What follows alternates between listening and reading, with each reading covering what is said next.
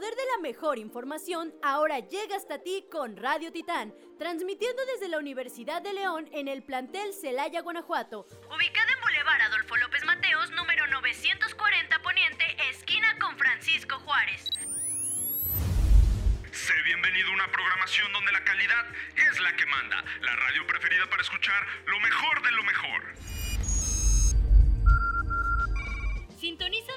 nuestro canal de Spotify Radio Titán y nuestra página oficial de Facebook Radio Titán UDL Celaya.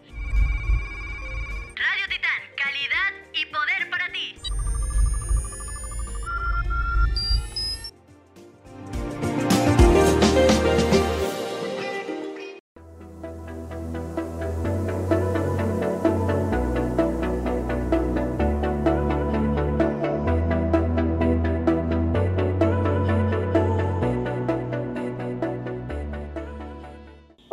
Yo soy Pau. Y yo soy Naye.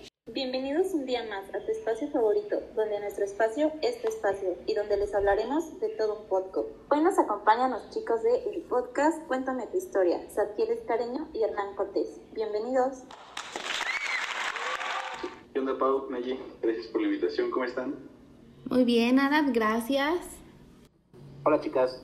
Un placer estar en su programa y pues saludos. Espero que se encuentren muy bien.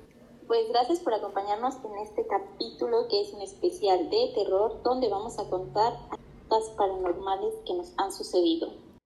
Y bueno, como ya lo comenta Pau, el día de hoy vamos a estar hablando acerca de nuestras experiencias un poco paranormales y pues haciendo referencia a este mes que en lo personal este es mi favorito, puesto que desde este mes se arrancan todas nuestras tradiciones que a pesar de que Halloween no ha sido una, una tradición de nosotras, nosotros como mexicanos la hemos adaptado a, a nuestras tradiciones, ¿verdad? Entonces, vamos a empezar el día de hoy. Y bueno, como lo comenta Pau, hoy vamos a, a terminar el, el mes eh, con estas historias de terror, este tiempo de terror.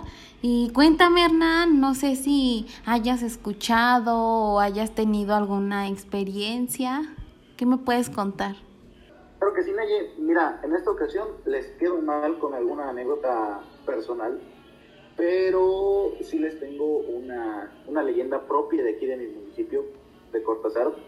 Como sabrán, el Cerro de Culiacán es, es muy representativo aquí para, para el Bajío y varias leyendas rondan alrededor de él. La que yo conozco, la que me contaron, la que yo he escuchado, es que ahí en el Cerro de Culiacán se encuentra un tesoro oculto. Esta era propiedad de, de un guerrillero de los tiempos de la independencia, cuyo nombre me reservaré en esta ocasión.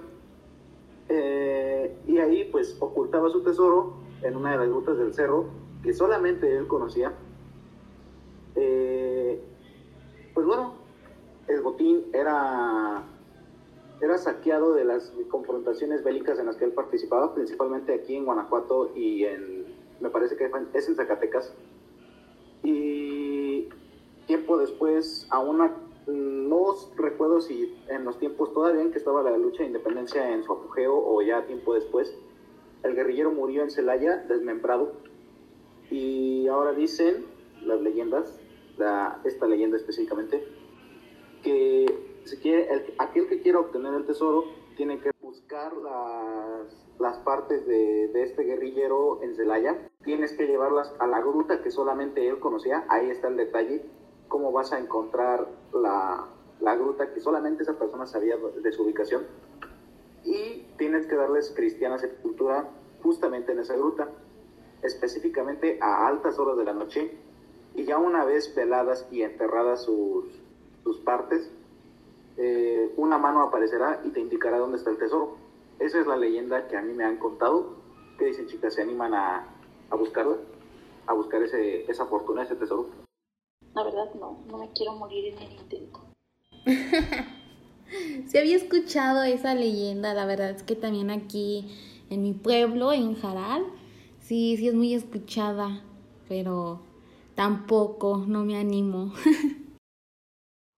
Y bueno, Pau, o sea, ya, ya, ya nos compartieron un poquito de, de sus anécdotas, de, de sus historias. A ver, tú qué puedes platicarme. Sí, mira, Naye, la verdad es que me han pasado un montón de cosas que tengo historias para toda la vida. Y la que les voy a contar, pues me pasó hace no mucho. Estaba tomando clases en mi cuarto y me encontraba yo sola con mi mamá en casa. Entonces ella tocó la puerta de mi habitación nada más para avisarme que iba a salir, ¿no? Entre lo que yo me volví a acomodar los audífonos y prestaba atención otra vez a clase, escuché cómo cerró la puerta del portón. Pero como a los 10-15 segundos escuchó un golpe muy fuerte en su habitación. Mi mamá tiene un closet con puertas corredizas, pero las puertas de su closet están muy pesadas, entonces si haces mucha fuerza, pues las azotas, ¿no? Y se escuchó así. Entonces yo pensé que era mi mamá, que se le había olvidado algo, así que no le di mucha importancia. Total que escuché un golpe en el ropero, o sea, sonó así.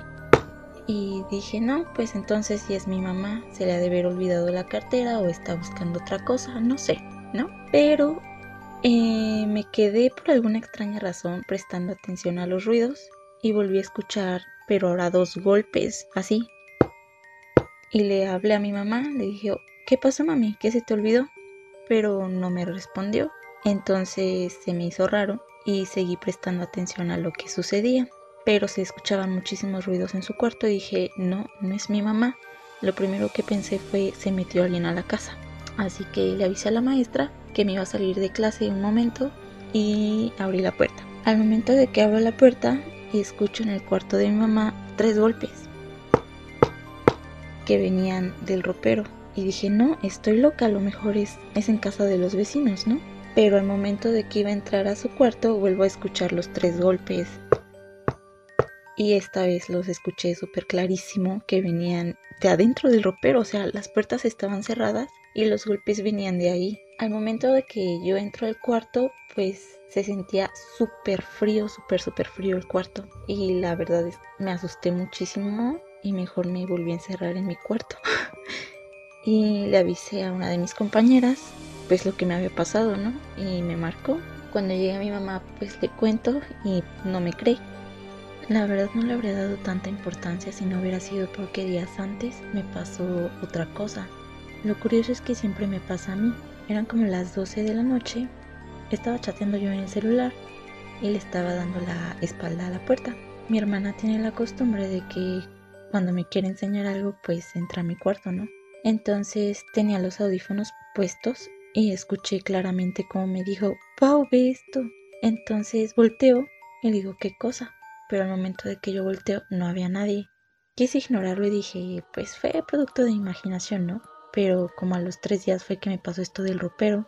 Y en esa misma semana estaba con mi hermana en la sala, teníamos la puerta abierta. La puerta, pues ya sabes, nada más se cierran si hay corriente de aire o al menos que tú la cierres. Y ese día pues no estaba haciendo nada de aire, nada, nada, nada de aire. Y estaba sentada cerca de la puerta junto con mi perrita y la cerraron, pero la cerraron muy, muy, muy, muy despacio. Entonces me quedé como que analizando todo lo que pasó y mi hermana también me dijo, ¿qué onda, no? nos asustamos, pero ya, ya, ya es como que muy normal que nos hagan cosas, sobre todo a mí. Ya mejor dejo que pase. Porque pues aparte de todo, como si no fuera poco, ¿verdad? La cosa esta que está en mi casa se ha manifestado como si fuera yo. O sea, mi hermana le llegó a ver, pero ella dijo que era yo, o sea, que me vio a mí, cosa que no era así, claro que no. Ese día pues no estaba ahí con ella cuando la vio, pero esa ya es otra historia que luego tal vez algún día les cuente.